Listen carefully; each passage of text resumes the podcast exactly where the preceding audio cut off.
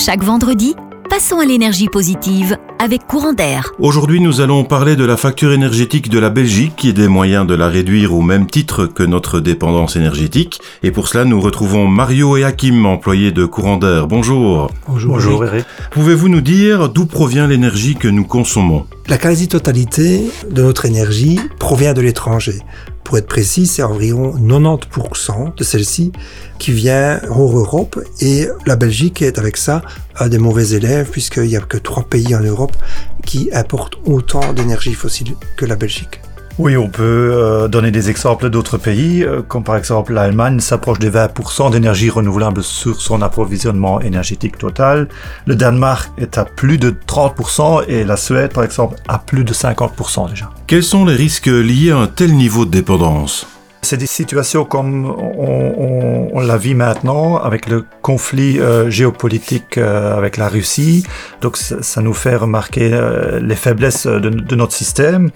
On peut évoquer le risque élevé de la sécurité d'approvisionnement. On l'a vécu au début de l'année avec le gaz et, et même en courant de toute l'année. Aussi la forte exposition à la hausse des prix.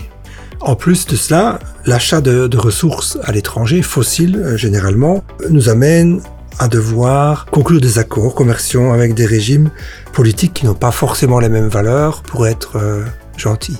À combien s'élève la, la facture de cet approvisionnement énergétique?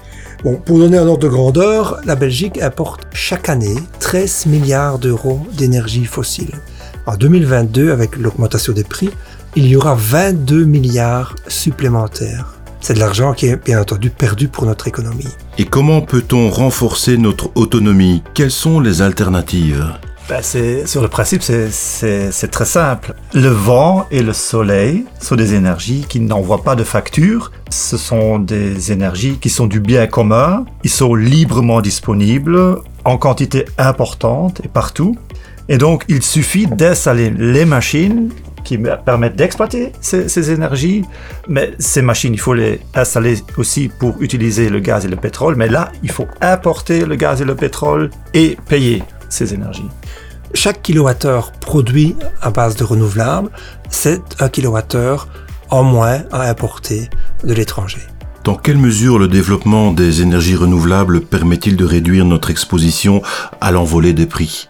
Aujourd'hui, les énergies renouvelables n'ont pas encore un poids très élevé dans l'économie européenne. On l'a vu, la Belgique, c'est seulement 10% cette année.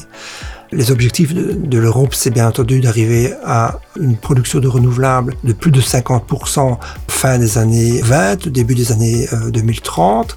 Et donc, on voit qu'à ce moment-là, toute cette énergie qui est produite localement à base de renouvelables, donc avec des coûts marginaux très faibles, va peser un poids important dans notre économie et va nous aider à maîtriser le prix de l'énergie.